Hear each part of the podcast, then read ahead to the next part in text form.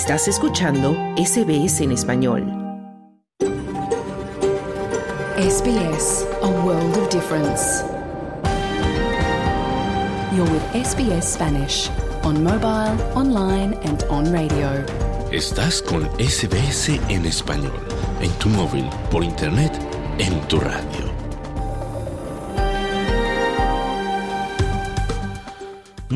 Buenas tardes y sean todos y todas bienvenidos a esta nueva edición de SBS Audio Australia en español en cadena nacional de SBS Audio.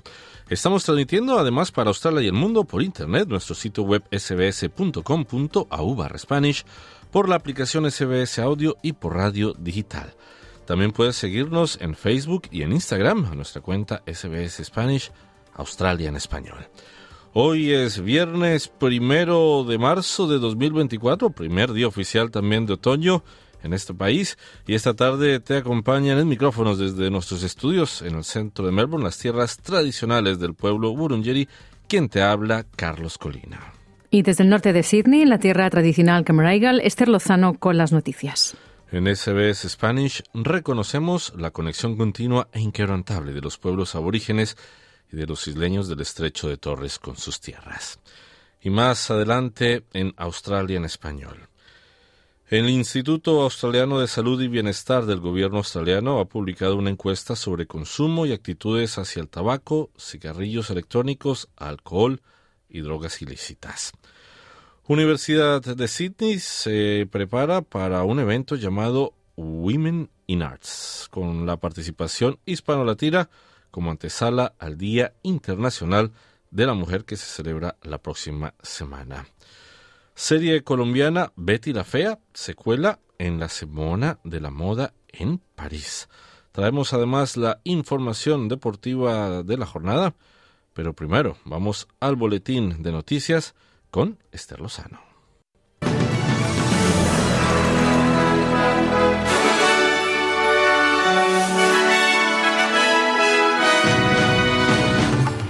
Un supuesto ataque del ejército de Israel produce la muerte de más de 100 palestinos durante una entrega de ayuda humanitaria. Israel niega su responsabilidad. Un grupo de trabajadores es evacuado después de que se abriera un socavón bajo un edificio de oficinas en Sydney. Y un grupo de rescatistas encuentra el cuerpo de un hombre que desapareció después de un deslizamiento de tierra en Machu Picchu, en Perú. Estos son los titulares del viernes 1 de marzo.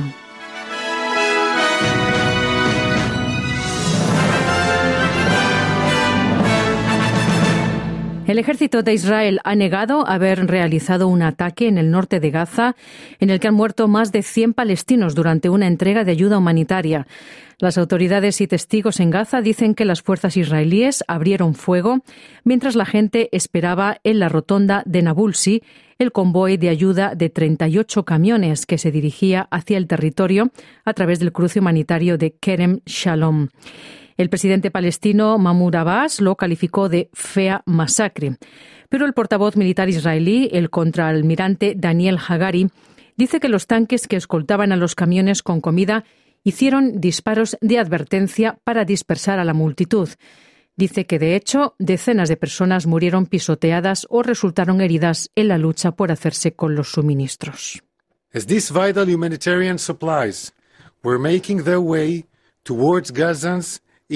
Mientras estos suministros humanitarios vitales llegaban a los habitantes de Gaza necesitados, miles de habitantes de Gaza se abalanzaron a los camiones. Algunos comenzaron a empujar violentamente e incluso a pisotear a otros habitantes de Gaza hasta la muerte, saqueando los suministros humanitarios.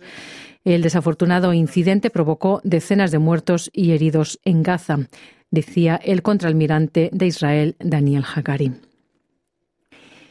Y el gobierno de Victoria ha cancelado la cena oficial Iftar de este año después de que más de 100 grupos islámicos firmaran una carta abierta diciendo que boicotearían el evento. Ha habido llamamientos similares en Nueva Gales del Sur y acusaciones de que el gobierno de Minsk había demostrado una falta de respuesta a la angustia de las comunidades musulmanas y árabes en el Estado. El premier Chris Minns ha confirmado que Nueva Gales del Sur también cancelará su evento y también ha defendido la posición de su gobierno sobre la situación que se desarrolla en Gaza.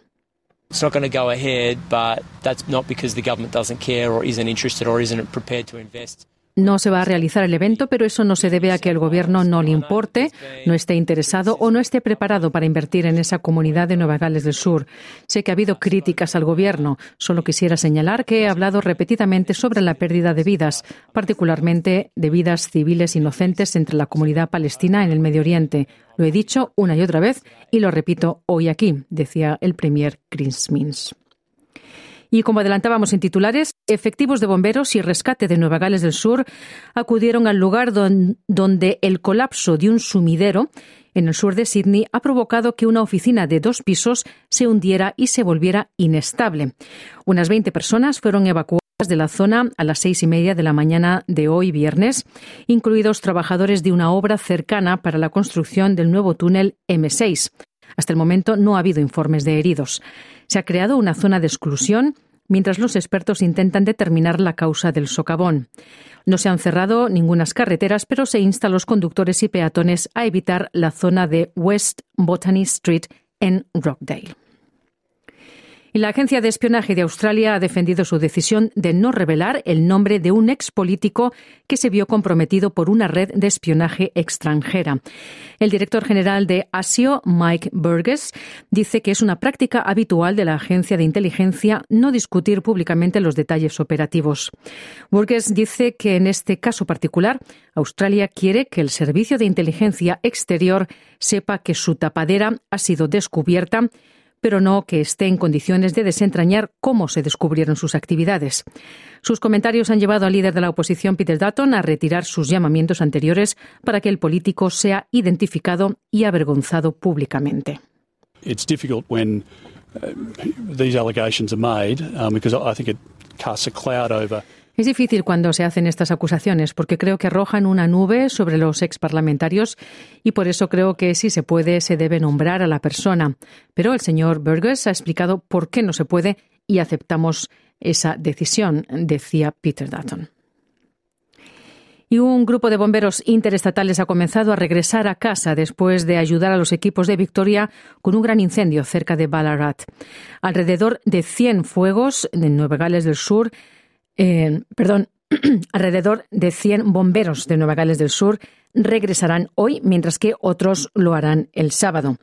Los bomberos de Victoria continúan vigilando de cerca el incendio de Bayendin, en el oeste de Victoria, que ya ha sido contenido para garantizar que se atienda cualquier brote. La premier Jacinda Allan dice que ha sido un esfuerzo enorme por parte de todos los involucrados.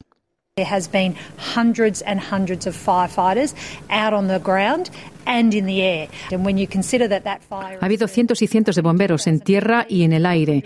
Y si se tiene en cuenta que ese incendio ha quemado 22.000 hectáreas, tiene un frente de fuego de 165 kilómetros. Y eso habla del gran trabajo de la gente en el terreno y el aire para gestionar ese incendio, decía la Premier de Victoria. Y el colectivo de los sindicatos de Nueva Gales del Sur ha anunciado planes para impulsar una reducción gradual en el número de máquinas de póker. El grupo aprobó una moción en su Asamblea General anual que exige que el gobierno estatal se deshaga de al menos 25.000 máquinas durante los próximos cinco años. Recomienda una moratoria sobre la concesión de nuevas licencias de máquinas de póker en pubs y clubs y la cancelación de licencias de máquinas de póker cuando los establecimientos cierren o busquen reubicar esas licencias. El secretario Mark Murray dice que Nueva Gales del Sur tiene actualmente más máquinas tragamonedas que Victoria y Queensland juntas y que ya es hora de empezar a deshacerse de ellas. Los ministros de Energía de Australia se reunirán hoy en Canberra, este viernes, mientras el país sigue adelante con la reforma hacia la energía verde. Esta reunión se lleva a cabo en medio de preocupaciones de que el desarrollo de la energía limpia se haya estancado se esté formando una reacción política de los que afirman que va demasiado rápido. También esta reunión llega inmediatamente después de un nuevo informe del Centro de Estudios Independientes que sugiere que Australia necesita gastar al menos 625.000 millones de dólares durante las próximas tres décadas para financiar el cambio hacia la energía renovable y la tecnología verde. El modelo económico del ex vicegobernador del Banco Central, Guy Debelle, concluyó que un despliegue estratégico de energía limpia traería más estabilidad a la economía y ayudaría a los hogares y las empresas a evitar apagones y los aumentos de precios de los volátiles mercados del petróleo y el gas. Y los ancianos aborígenes de Alice Springs han entregado un informe a Canberra en el que piden reformas importantes en la educación de las primeras naciones. El informe MK Turner recomienda que se enseñe a los estudiantes indígenas en su lengua y que se establezca una red nacional de centros de alfabetización y lenguaje de las primeras naciones. William Timuth, de la organización Children's Ground, forma parte de la delegación.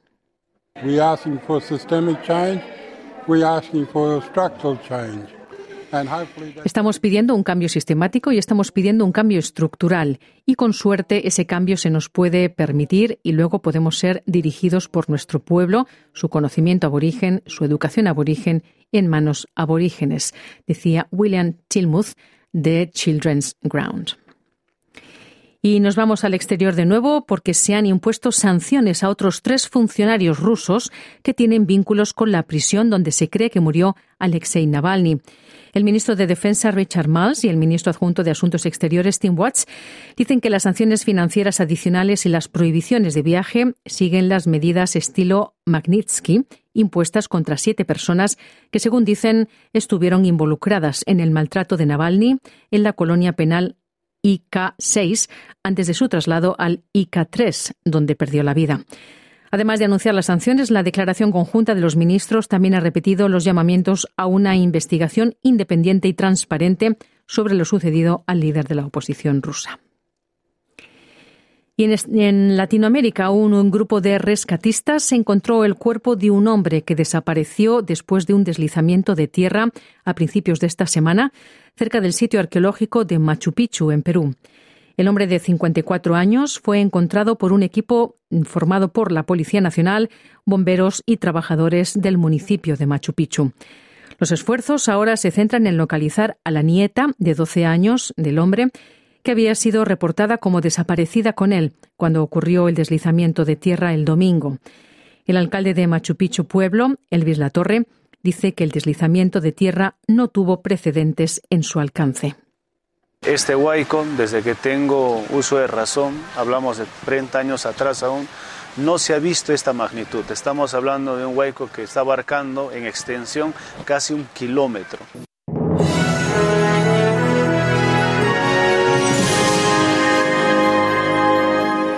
Y en los pronósticos del estado del tiempo para esta tarde, Perth presenta viento y posibles lluvias con 34 grados de máxima. Adelaide, nubes y 27 grados. Melbourne, lluvias dispersas y 21 grados. Canberra, nuboso y 29 de máxima. Brisbane, sol y 33 grados. Sydney, lluvias intermitentes y 28 de máxima. Y Wollongong, lluvias dispersas con 25 grados. Hasta aquí el boletín de noticias de SBS Audio. Te invitamos a continuar en sintonía para no perderte nuestro programa. Mañana otro boletín a la una. Muy buenas tardes.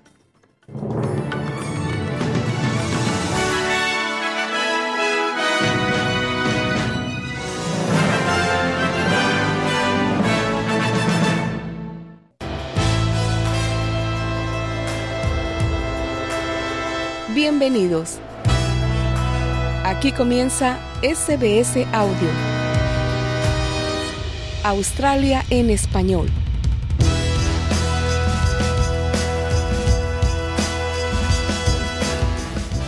Muy buenas tardes y sean todas y todos bienvenidos a esta edición del primero de marzo de 2024.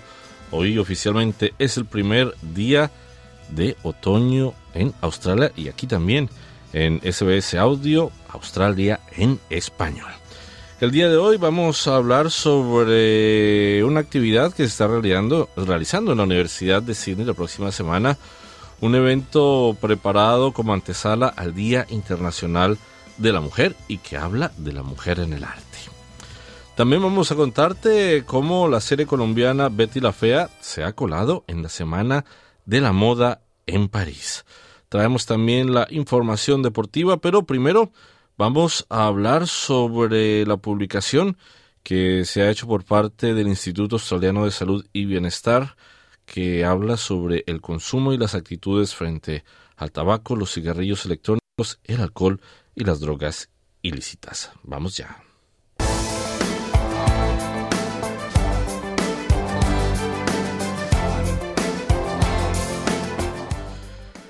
El Instituto Australiano de Salud y Bienestar del gobierno australiano hizo recientemente una encuesta a más de 21.000 personas a partir de los 14 años de edad de todo el país sobre su consumo y sus actitudes hacia el tabaco, los cigarros electrónicos, el alcohol y las drogas ilícitas. Algunas de las conclusiones del estudio revelan que el uso de cigarrillos electrónicos se triplicó entre 2019 y 2022-23, sobre todo entre la gente joven y en particular adolescentes. Además, por primera vez desde que se inició el monitoreo, las mujeres jóvenes tenían la misma probabilidad de consumir drogas ilícitas que los hombres de la misma edad. El 35% de las mujeres entre los 18 y los 24 años declaró haber consumido drogas ilícitas en 2023 frente al 27% en 2019. El consumo reciente entre hombres jóvenes se mantuvo estable en un 35%. Esther Lozano nos trae esta entrevista para ahondar en las posibles causas que hay detrás de estas revelaciones. Gabriela Salabert, psicóloga, bienvenida de nuevo a los micrófonos de SBS Audio. ¿Cómo estás? Bien, muchas gracias Esther y gracias por invitarme hoy. Un gusto tenerte.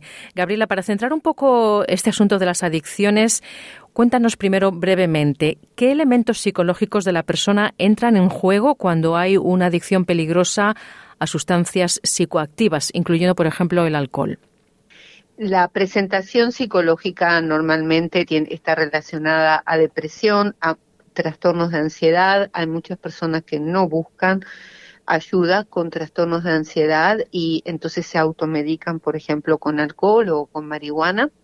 Y también muchos individuos donde tienen una historia de trauma que también los eh, pone en un estado de eh, trastornos de sueño y trastornos de ansiedad, entonces buscan soluciones rápidas como para aliviar sus síntomas. Em, o sea que hay una mm, invitación social donde, eh, digamos, no se sanciona o se promueve y aparte hay un problema psicológico de donde las personas no buscan avanzar en su crecimiento personal o en su cura y buscan soluciones rápidas para, digamos, lidiar con los síntomas fácilmente. Mm.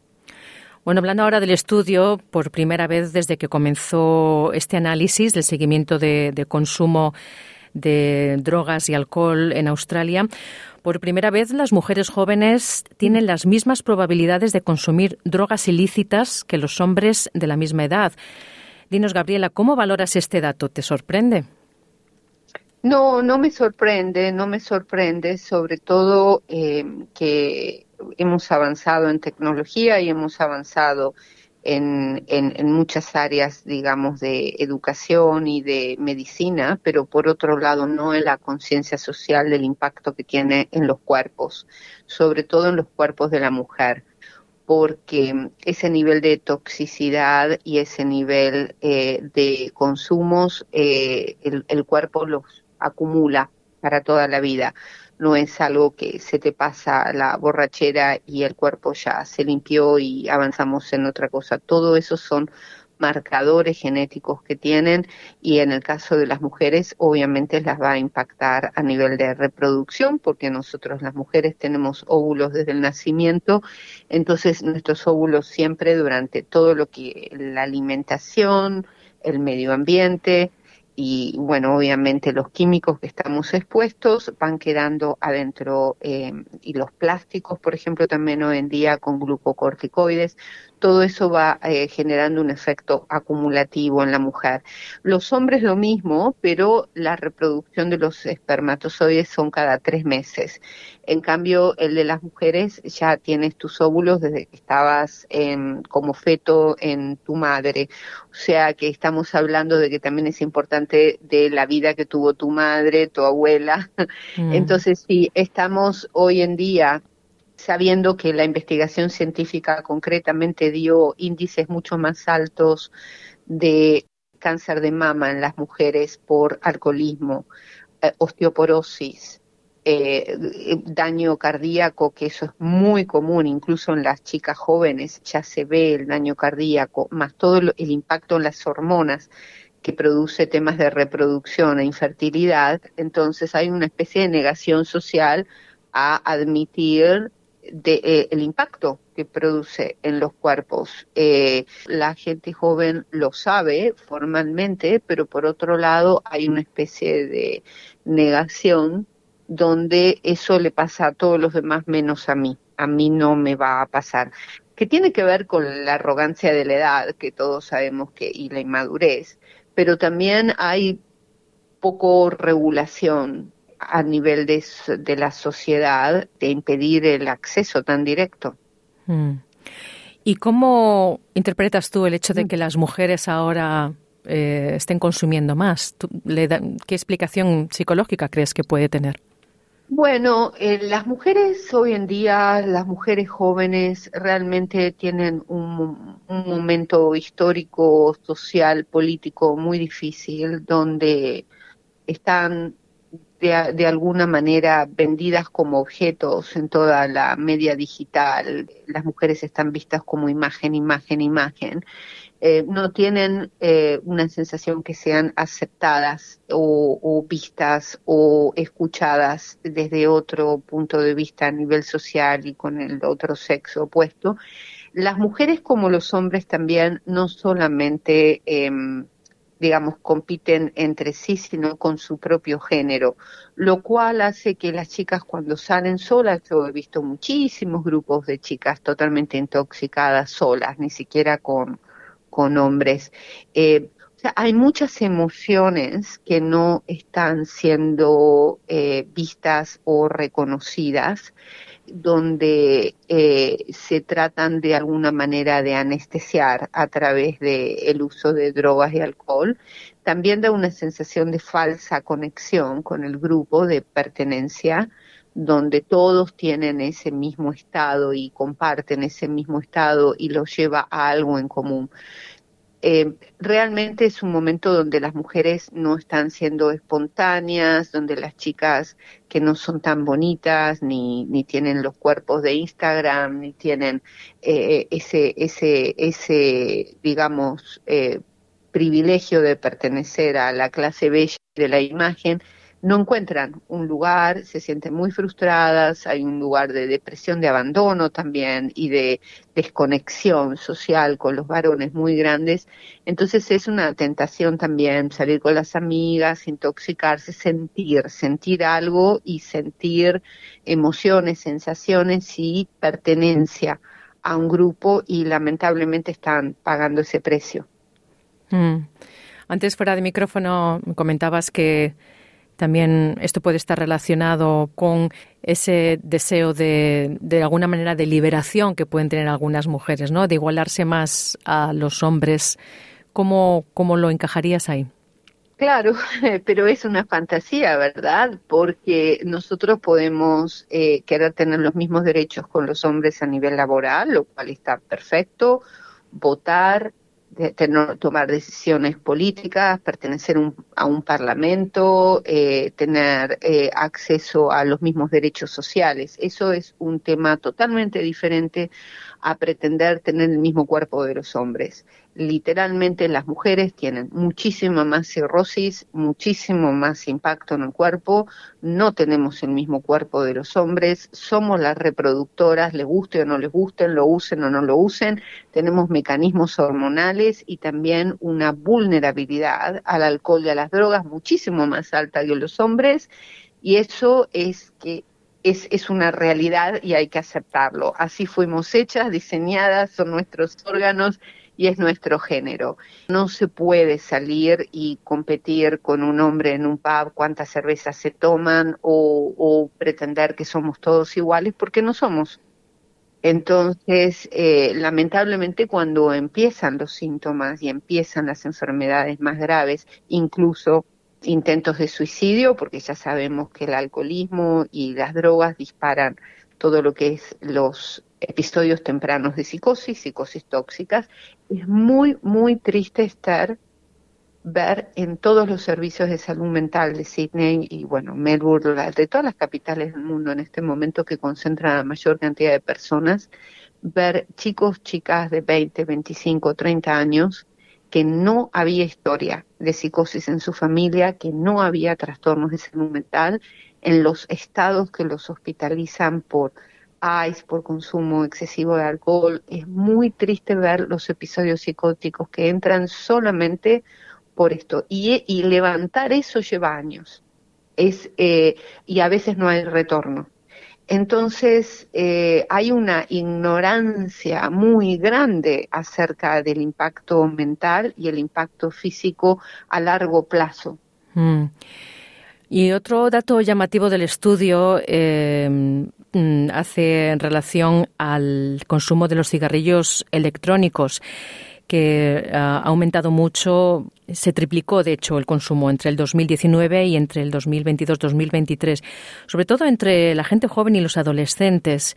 Y hay también aquí un problema de percepción de los riesgos, ¿no? Porque los cigarrillos electrónicos se pueden percibir como inocuos, pero de hecho tienen también efectos perjudiciales para la salud y están afectando a este grupo de población de los adolescentes, ¿no? ¿Cómo lo ves?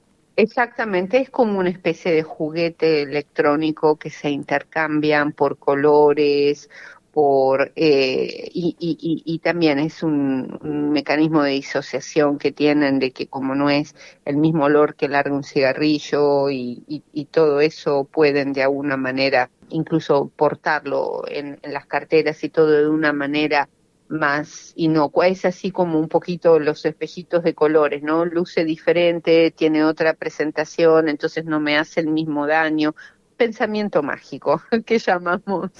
Este, em, habla, también de la madurez que están teniendo y, y, nuevamente del acceso a la información que están teniendo, ¿no? Eh, la gente joven. Y también moda, por supuesto, y, pertenencia. Eso de moda y pertenencia perteneció a todas las generaciones nuestras desde que la humanidad ha sido creada. Obviamente es parte del desarrollo de una persona el pertenecer, el hacer lo mismo que los demás, el competir en la adolescencia, en la temprana juventud. Eh, em, lo que estamos hablando es de eh, la disociación de la, de la información de riesgos. Em, entonces habría que eh, tener una campaña un poco más activa socialmente para informar los riesgos, ¿no? Que, que las familias y, también en, la social media haya más eh, propagandas acerca de, eh, el, de crear conciencia de los impactos. Mm. Gabriela Salaver, psicóloga, muchísimas gracias de nuevo por tu tiempo y por tus comentarios para SBS Audio. Muchas gracias, Esther. Gracias a ustedes.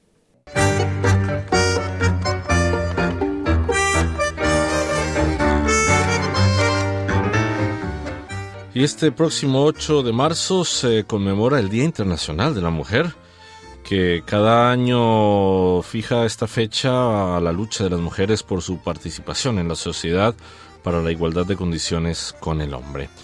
Esta fecha se utiliza para visualizar la desigualdad de género y para reivindicar la lucha por la igualdad efectiva de derechos para las mujeres en varios ámbitos.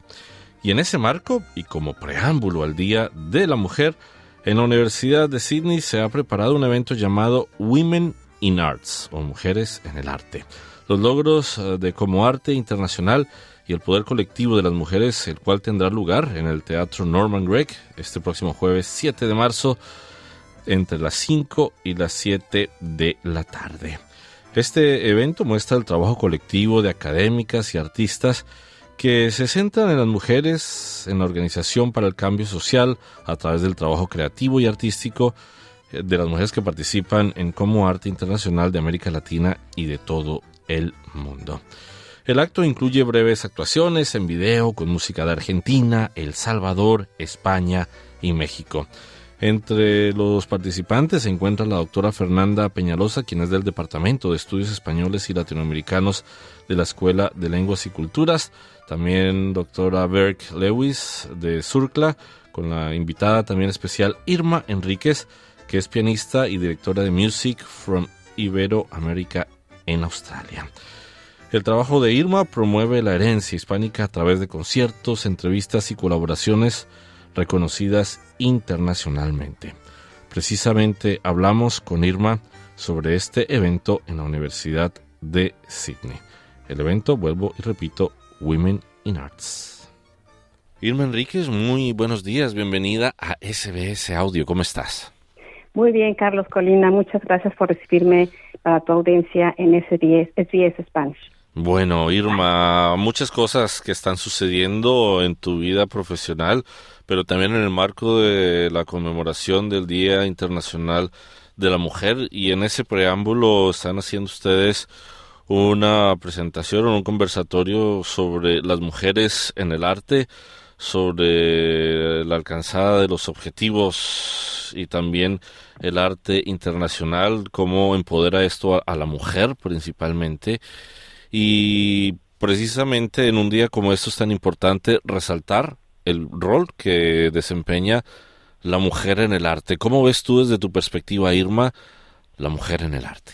Creo que la mujer en el arte es un elemento fundamental. No dejamos de lado, obviamente, la participación del hombre, pero en este caso el papel de la mujer se está ampliando en muchos, muchos sentidos, tanto políticos, económicos, culturales y obviamente en la sociedad, y la cultura lo que tiene como cosa positiva en general es el mejorar el bienestar del ser humano. Entonces, las mujeres en el arte intentamos aprovechar que precisamente mediante el arte se haga un desarrollo emocional, que seamos algo positivo dentro de nuestra sociedad y podamos obviamente expresarnos. ¿Qué tan difícil es para la mujer abrirse espacio o camino en un país como Australia? Es bastante complejo no es imposible, pero es de estar picando piedra día con día. Desde mi llegada eh, como inmigrante me di cuenta que no había mucho producto en general de lo que es el arte latinoamericano en general. Y me aboqué a hacer presentaciones, en este caso de música eh, mexicana de concierto, que es con lo que inicié. Después expandí con Latinoamérica y obviamente Australia, porque es importante. Nuestra riqueza cultural de toda Latinoamérica es riquísima y la podemos compartir aquí en Australia y hacer paralelismos y colaboraciones también con, las comunidades indígenas de aquí. Tenemos muchas cosas semejantes, muchas otras cosas muy diferentes que aportar y creo que es importante hacer este tipo de trabajo. En mi caso es más bien en la parte musical, pero también he incursionado en pláticas, que es como ejemplo es esta de como arte que voy a dar en el Día Internacional de la Mujer, hablando de los logros que han logrado, en este caso, la comunidad como arte hace 30 años y el colectivo que, que forma el poder de las mujeres cuando nos juntamos para hacer algo que sea positivo para la sociedad y que represente a nuestro gremio.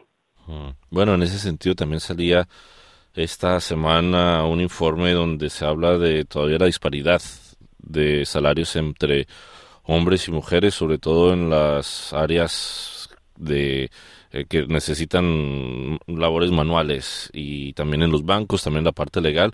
¿Cómo esto lo has visto tú en la parte del arte? ¿Qué tan diferente también es el eh, esa igualdad de género cuando se trata de generar pagos o generar ganancias en esta industria?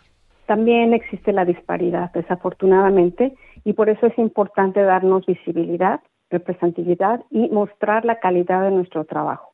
El hecho de ser mujer en la mayoría de los casos, cuando tenemos todos los demás roles de ser compañera, madre de casa, profesional y tratar de hacer trabajo de comunidad, es un trabajo muy complejo. Y eh, la constitución física de la mujer también es un proceso muy complejo. Pues yo creo que deberíamos de ganar exactamente lo mismo que los hombres en los puestos claves cuando damos resultados buenos. Eh, todavía sí existe la disparidad, como lo comento, pero creo que debe de empezar a haber más cambio. Y la única manera de hacer los cambios es hacernos presente en todos los sectores de la sociedad. Empezar obviamente desde la educación en la casa, las escuelas, la sociedad y tocar en, el gobierno y decir, no, nosotros también debemos de recibir los mismos derechos y oportunidades porque es un derecho humano. En los derechos humanos no dicen que la mujer tiene que ganar menos porque tuvo un bebé. Entonces, tiene que haber un cambio, tenemos que empezar a fomentar más el cambio social.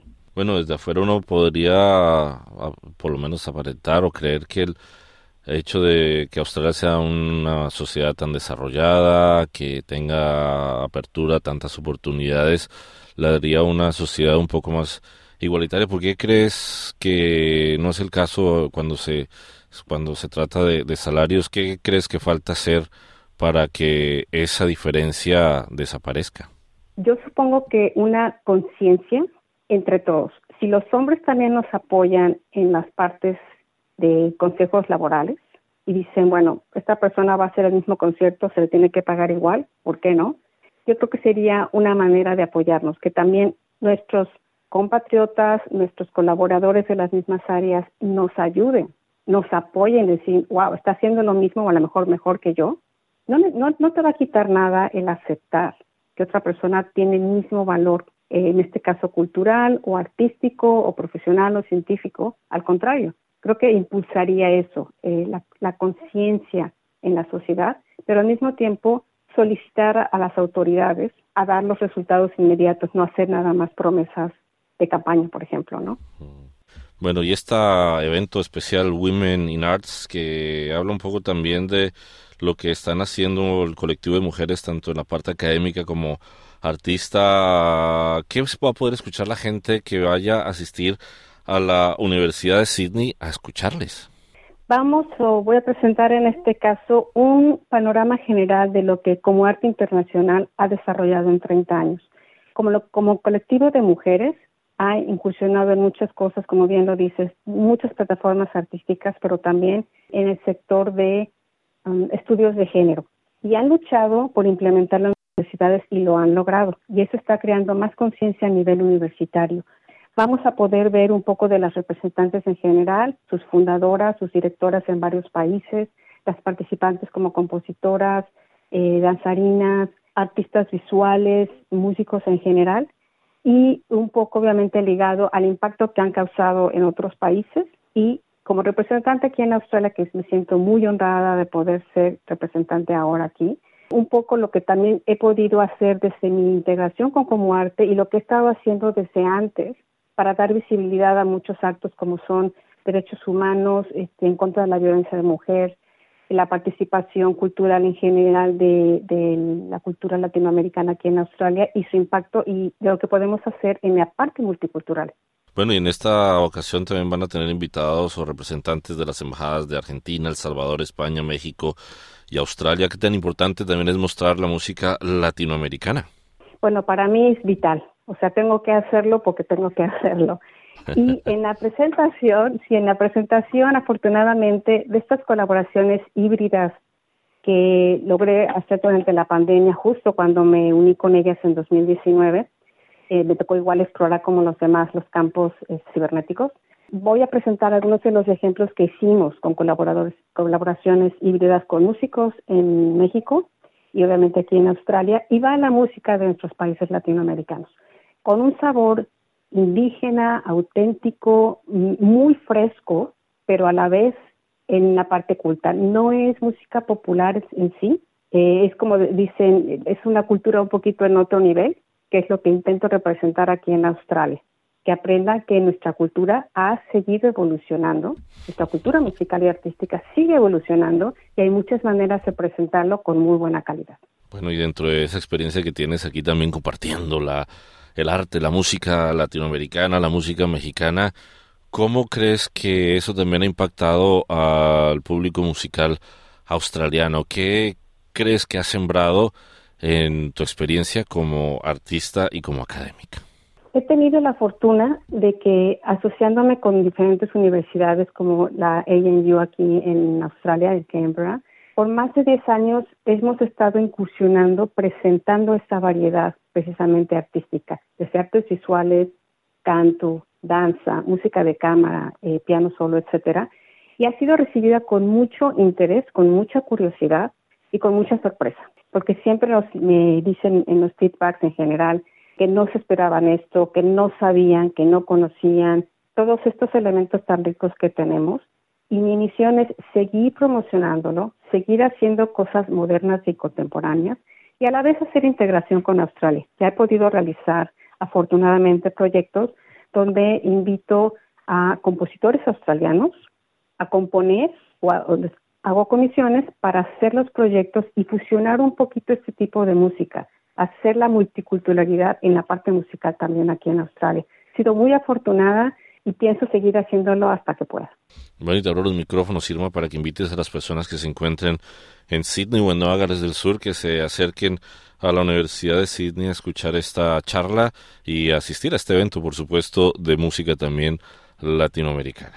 Claro que sí. El evento va a ser el día 7 de marzo del 2024 a las 5 de la tarde en la Universidad de Sydney en el Norman Gregg Lecture Theatre. Están todos invitados, pueden hacer clic en la página, hay un clic para registrarse, pueden poner su nombre y les da automáticamente el link de la ubicación. Esperamos contar con su presencia. Es un evento que no se ha hecho todavía en Australia, es la primera vez que colaboro con la Universidad de Sydney para este tipo de estudios de género, eh, especialmente con el marco del Día de la Mujer. Nos sentiremos muy contentos de verlos por ahí. Irma Enrique, es un placer y un honor haberte tenido con nosotros aquí en SBS Audio. El placer es mío, Carlos. Muchas gracias.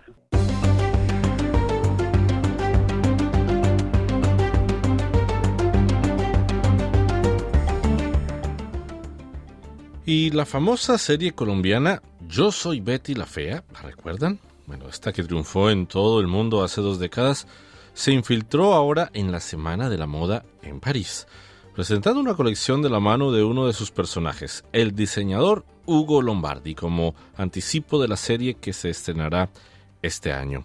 La trama, recordemos, arrasó de tal manera que se convirtió en la telenovela más exitosa de la historia de la televisión, según el récord mundial Guinness. Los detalles los trae nuestro corresponsal Wilfredo Salamanca. La famosa serie colombiana Yo Soy Betty la Fea, que triunfó en todo el mundo hace dos décadas, se infiltró en la Semana de la Moda de París presentando una colección de la mano de uno de sus personajes, el diseñador Hugo Lombardi, como anticipo de su nueva temporada que se estrenará este año. Hugo Lombardi es interpretado por el actor colombiano Julián Arango. En plena semana de la moda de París y en las mismas fechas que desfile de grandes nombres de la alta costura francesa, presentó en un lujoso hotel de la capital francesa una serie de creaciones de inspiración étnica. Yo no, yo no atraje nada. Yo trabajé para ir a, a, llegar a donde yo quería llegar, que era París. Y por eso estoy acá en la Semana de la Moda de París. En realidad eran piezas de la colección del diseñador colombiano Andrés Otálora, oriundo de Cali. Este creador juega con telas vaporosas, estampados en tonos rojizos y verdes y vestidos de cintura marcada y escotes pronunciados. Hay prendas que las puse un poco más al estilo Lombardi, porque las colecciones a veces son un poquito más suaves pero bueno, hay que meterle un poquito más de drama y también, obviamente, uno comparte también sacaba cosas muy elegantes, entonces también me identifica muchísimo también como en ese tema como era Hugo Lombardi también, que siempre sacaba colecciones que también fueran muy comerciales, elegantes, femeninas. La trama Yo Soy Betty la Fea arrasó de tal manera que se convirtió en la telenovela más exitosa de la historia de la televisión, según el récord mundial Guinness. Como parte del evento, las llamadas a desfilar en la pasarela francesa para promocionar la novela fueron las actrices colombianas Natalia Ramírez, que da vida a Marcela Valencia, junto con Lorna Cepeda, la inigualable Patricia y amiga del antagonista. Marcela usa prendas de Betina, de Diego Guarnizo, de Ángel Yáñez, tiene las joyas de Galería Cano, tiene las carteras y zapatos de Mario Hernández, tiene Colombia al tope, o sea, diseñadores con no solamente todos los atuendos, sino también como toda esa parte colombiana que Marcela siempre quiso eh, sacar adelante de todo lo que implica la moda en Colombia. Sea como sea la moda, ella siempre va a usar sus minifaldas. Eh, obviamente, ahorita, por ejemplo, hay un poco más de color en, en los atuendos de Patricia, pero a ella le gusta eso. A ella no le importa cómo esté la moda en el momento, si está usando pantalones, si está usando, no sé, bota ancha o lo que sea, ella lo único que le importa es tener su minifalda y sus taconcitos. Entonces digamos que sigue también en lo mismo. Por supuesto trata de conseguirse las telas que mejor le parezcan para mandar a hacer los vestidos o o por ahí le roba a Marcela, cualquier cosa, aunque Marcela no usa minifalda, pero obviamente la patrocina con muchas cosas. Según los organizadores, la intención de esta campaña es compartir con el mundo uno de los personajes más queridos por el público a nivel mundial, pues Betty la Fea es un referente y una representación de la idiosincrasia nacional colombiana y demostrar que el país tiene una cara positiva para mostrar. Natalia Ramírez comenta el legado de Fernando Gaitán Salom, guionista colombiano y productor de telenovelas y series de televisión, quien falleció en enero de 2019. Creo que se dice una cuestión de una historia universal, le cabe al mundo entero. Creo que Fernando logró escribir algo muy importante, no solamente con Betty, sino con Café, o sea, lo pudo, lo pudo replicar. Eh, esta historia de, de, los invisibles, de la gente que no tiene tanta voz, creo que era como una prioridad para, para Fernando. Y, Betty es un ejemplo preciso de lo que es eso. El empoderamiento, saber que se puede, lograr los sueños. Difícil hacerlo, sí. A todos nos ha costado mucho trabajo, pero es eso. La serie se estrenó en Colombia en 1999 y su éxito fue fulgurante. Fue emitida en toda América Latina y luego traducida o adaptada en decenas de países, entre ellos España, Polonia, China e incluso India. Un cuarto de siglo después, el mismo elenco, encabezado por Ana María Orozco, quien protagoniza a Betty, y Jorge Enrique Abelo, que protagoniza a Don Armando, volverá a la pantalla para la secuela Betty la Fea, que se estrenará en una plataforma de streaming. Llegará a más de 240 países y territorios a nivel mundial en este 2024. Para SBS Audio informó Wilfredo Salamanca.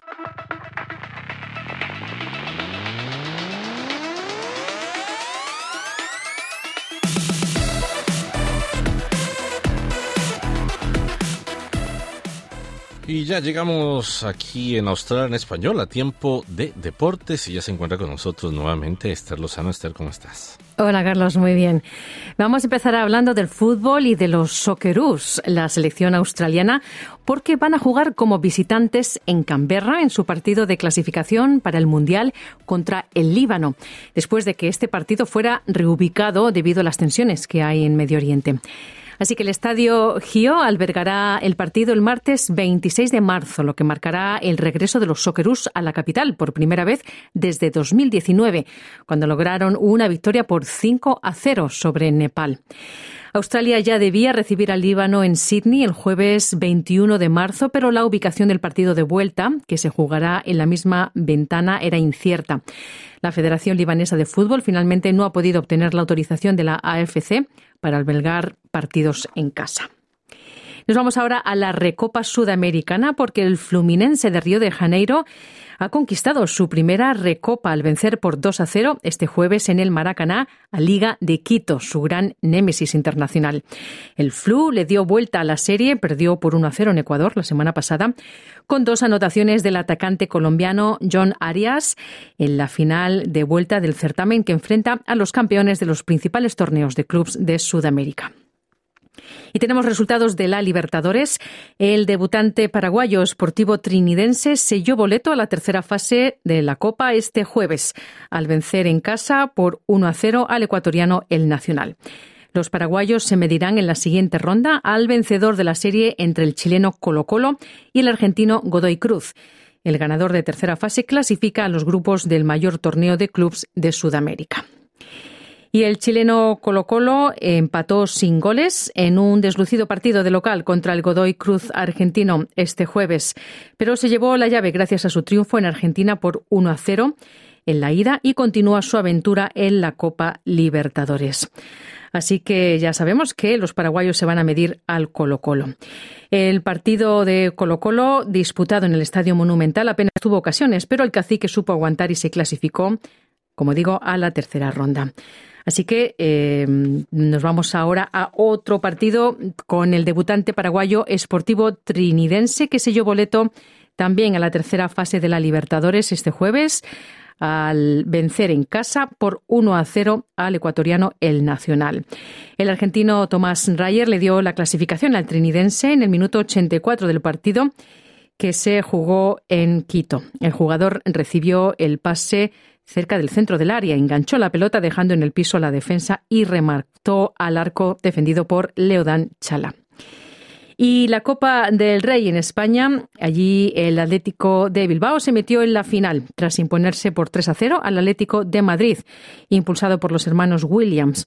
Este partido fue este jueves en la vuelta de semifinales del torneo. Los goles de Iñaki y Nico Williams y de Gorka Guruseta dieron la victoria al Athletic Club en San Mamés, en Bilbao, después de que los Leones ya se hubieran impuesto en la ida en Madrid por 1 a 0. Ahora el equipo vasco se va a medir en la final, que será el 6 de abril en el Estadio de la Cartuja. Eh, en Sevilla se va a enfrentar al Mallorca, que el martes ganó en la tanda de penales por 5 a 4 tras empatar a 1 con la Real Sociedad. Nos vamos al tenis.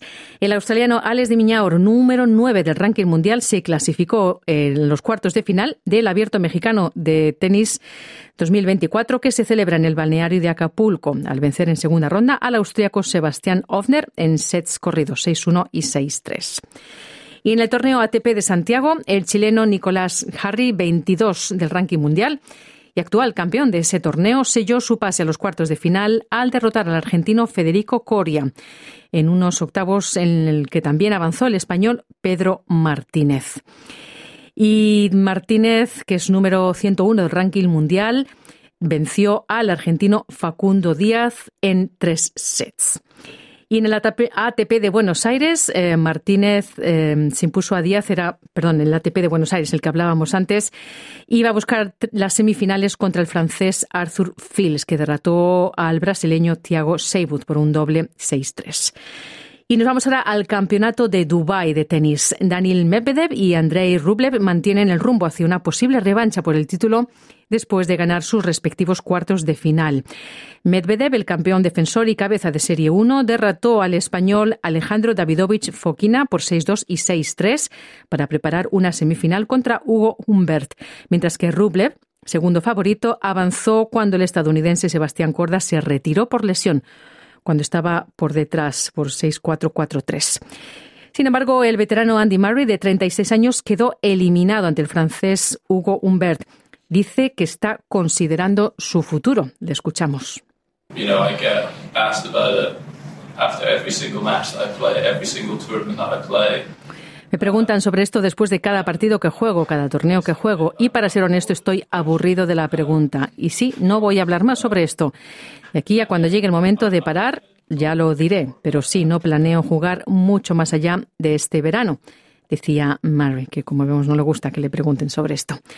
Y terminamos con Fórmula 1. El británico Lewis Hamilton del Mercedes firmó el mejor tiempo de la segunda sesión del día de ensayos libres del Gran Premio de Bahrein, la primera cita de la nueva temporada de Fórmula 1 que fue este jueves en el circuito de Sakir. El siete veces campeón del mundo quedó en la hoja de tiempos de la jornada justo por delante de su compañero de escudería y compatriota George Russell y del Aston Martin del veterano español Fernando Alonso, que presentó el tercer mejor registro. Y hasta aquí los deportes. Muchísimas gracias, Esther, por la información deportiva. Y nosotros llegamos así al final de Australia en español por esta semana. La cita nuevamente mañana a la una de la tarde, pero en fin de semana. Mi nombre es Carlos Colina. Feliz fin de semana. Dale un like, comparte, comenta. Sigue a SBS Spanish en Facebook.